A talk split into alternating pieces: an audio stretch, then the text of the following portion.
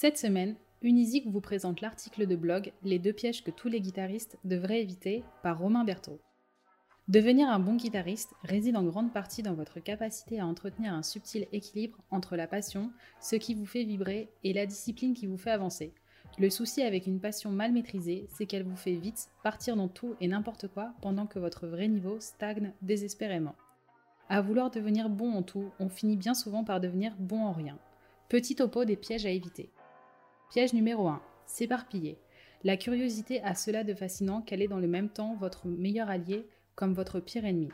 Plus important, c'est cette même curiosité qui crée la passion qui vous anime ou vous animera en tant que guitariste et plus généralement en tant qu'artiste.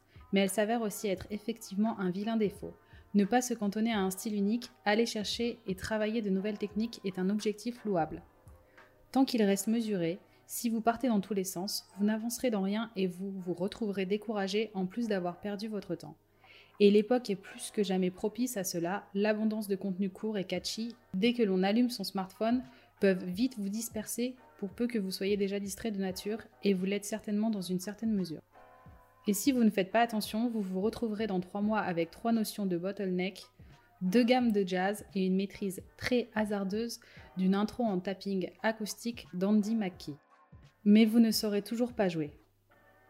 La passion est donc comme une flamme qu'il faut s'efforcer d'entretenir et en même temps de garder sous contrôle pour ne pas vous éparpiller et rendre vos heures d'apprentissage aussi inutiles que plaisantes. Piège numéro 2.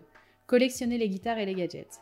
Au détour de soirées et concerts, je fais régulièrement la connaissance de guitaristes avec qui je discute volontiers de leur pratique, leur glissant quelques conseils lorsqu'ils me le demandent. Je ne vous mens pas en vous disant que 9 fois sur 10, la conversation tourne très rapidement et certainement pas à mon initiative autour du matos.